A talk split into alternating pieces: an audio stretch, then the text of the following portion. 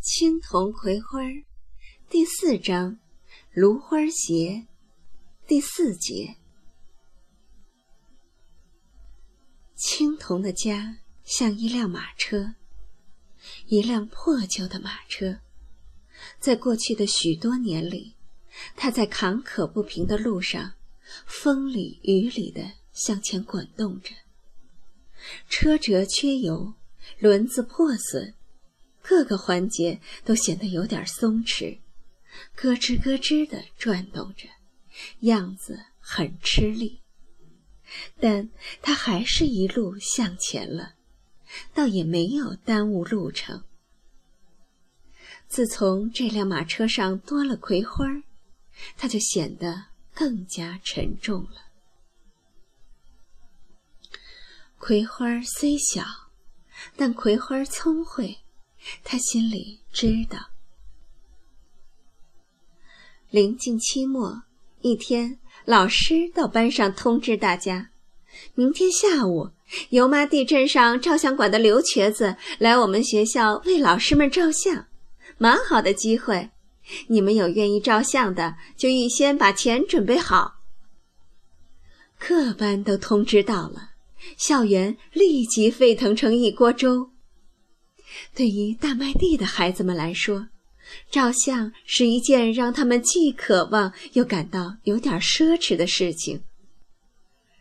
知道可以从家里要到钱的，又蹦又跳，又叫又笑；想到也许能够要到钱，但这钱又绝不是轻易能到手的，你兴奋的劲头就弱了许多，更多的是焦虑。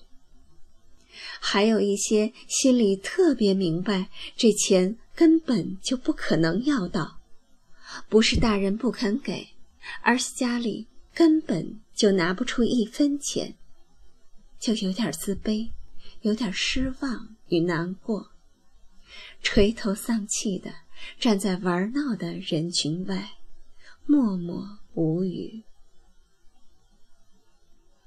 有几个。知道不可能要到钱，却又十分希望能照一张照片的孩子，就在私下里向那些有些钱的孩子借钱，并一口向对方许下了许多的条件，比如帮他扛凳子，帮他做作业，再比如将家里养的鸽子偷出来一对送他。借到的就很高兴，与那些心里有点的孩子一起欢闹。借不到的，就有点恼，朝对方：“你记着，以后我再也不跟你好。”对照相最热心的，莫过于女孩子们，她们三五成群的待在一起，叽叽喳喳的商量着明天下午照相的时候，都选择一个什么样好看的风景照，又都穿一件什么样的衣服照。没有好看衣服的，就跟有好看衣服的说：“你明天照完了，我穿一下你的衣服，行吗？”“行。”得到得到允诺的这个女孩就很高兴。教室内外谈论的都是照相。在在此期间，葵花一直独自坐在课桌前。满校园的兴奋深深地感染着他，他当然希望明天也能照一张照片。自从跟随爸爸来到大麦地后，他就再也没有照过一张照片。他知道，她是一个长得很好看的女孩，无论怎么照，那照片上的女孩都是让人喜欢的，他自己都喜欢。望着照片上的自己，他甚至有点惊讶，有点不相信那就是自己。看着自己的照片，又让人看看自己的照片，真是一件令人高兴的事儿。他想看课文，却怎么也看不下去，但他还是摆出了一副聚精会神看课文的架势。有时会有几个孩子扭过头来瞥他一眼。葵花似乎感觉到了这些目光，便将脸更加靠近课本，直到几乎将自己的脸遮挡了起来。青铜来接葵花时，觉得今天的孩子一个个很有些异样，像要过年似的，而只有妹妹显得很落寞。走在回家的路上，骑在牛背上的葵花，看到了一轮将要沉入西边大水中的太阳。好大的太阳，有竹匾那么大，橘红色的，安静的燃烧着。本是雪白的芦花，被染红了，像无数的火炬举在黄昏时的天空下。葵花呆呆地看着，青铜牵着牛，心里一直在想：葵花怎么了？他偶尔抬头看一眼葵花，葵花看到了，却朝他一笑，然后指着西边的天空：“哥，有只野鸭落下去了。”回到家，天快黑了，爸爸妈妈也才从地里干活回来。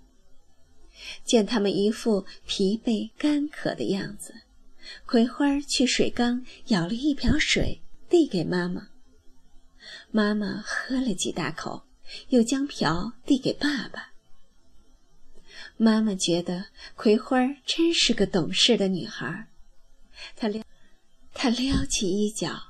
疼爱地擦了擦葵花脸上的汗渍，像往常的夜晚一样，一家人在没有灯光的半明半暗的天光里喝着稀粥。满屋子里都是喝粥的声音，很清脆。葵花一边喝，一边讲着今天一天在学校里发生的有趣儿的事情。大人们就笑，青铜却端了碗，坐到了门槛上。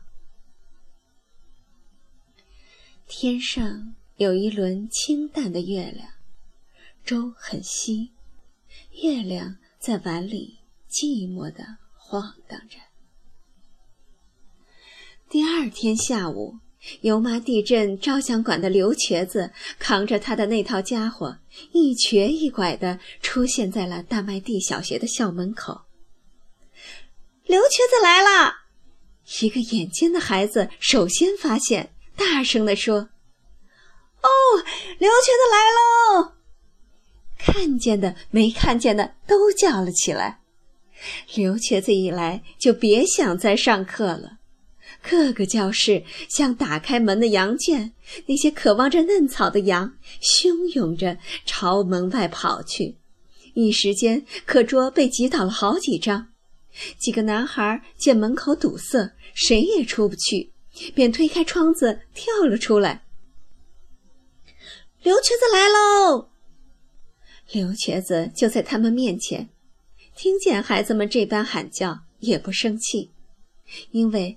他本来就是个瘸子，方圆数十里，就油麻地镇有一家照相馆。刘瘸子除了在镇上坐等顾客外，一年里头会抽出十天半月的时间，到油麻地周围的村子走动。虽是一个人，但动静儿却很大，就像一个戏班子或一个马戏团到了一般。他走到哪儿，仿佛将盛大的节日带到哪儿一般。到了下面，他的生意主要是在学校。一些村里的姑娘们知道了，也会赶到学校。他就会在为老师、学生照相的中间，穿插着给这些姑娘们照相，价格都比在他的照相馆照相要便宜一些。像往常一样，先给老师照，然后给孩子们照。一个班一个班的照，得排好队。秩序一乱，刘瘸子就会把那块本来宣上去的黑布往下一放，挡住了镜头。我不照了。于是就会有老师出来维持秩序。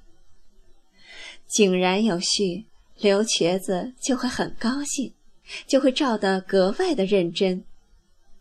笨重的支，笨重的支架支起笨重的照相机后，刘瘸子就会不断的忙碌，不断的喊叫。那一个女同学先照，下一个，下一个，身子侧过去一点儿头抬起来。嘿，别梗着脖子。落枕了。见那个人做不到他要求的那样，他就会一瘸一拐地走过去，搬动那个人的身体，扭动那人的脖子，直到达到他的要求为止。刘瘸子使校园里充满了欢乐，绝大部分孩子都筹到了照一张相的钱，有的孩子甚至得到照两张、三张相的钱。刘瘸子很高兴，叫的也就更响亮，话也说得更加风趣，不时的引起一阵爆笑。葵花一直待在教室里，外面的声浪一阵阵扑进他的耳朵里。有个女孩跑回教室里取东西，见到了葵花。你怎么不去照一张相？葵花支吾着，好在那个女孩的心思在取东西上，取了东西就又跑出去了。葵花怕再有人看到她，便从教室的后面跑出来。她看到外面到处都是人，没有人注意到她。她沿着一排教室的墙根儿，一溜烟儿走出孩子们的视线。然后一直走到办公室后面的那片茂密的竹林里，欢乐声远去了。葵花在竹林里一直待到校园彻底安静下来。他走到校门口时，青铜已在那里急出一头的汗来。他见了青铜。轻声唱起奶奶教给他的那支歌：“南山脚下一缸油，姑嫂两个赌梳头。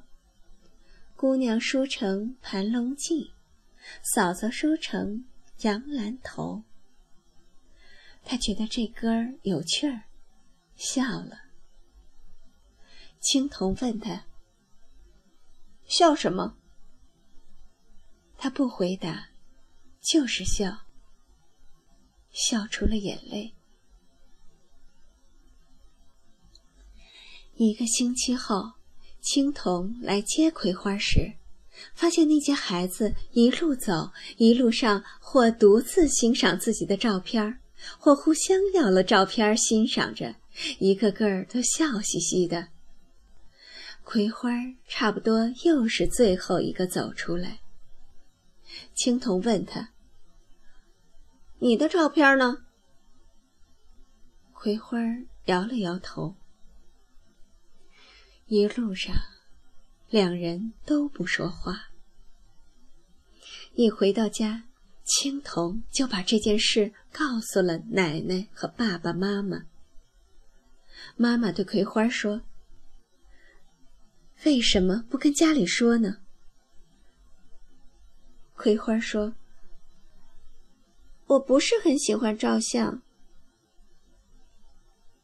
妈妈叹息了一声，鼻头酸酸的，把葵花拉到怀里，用手指梳理着葵花被风吹得散乱了的头发。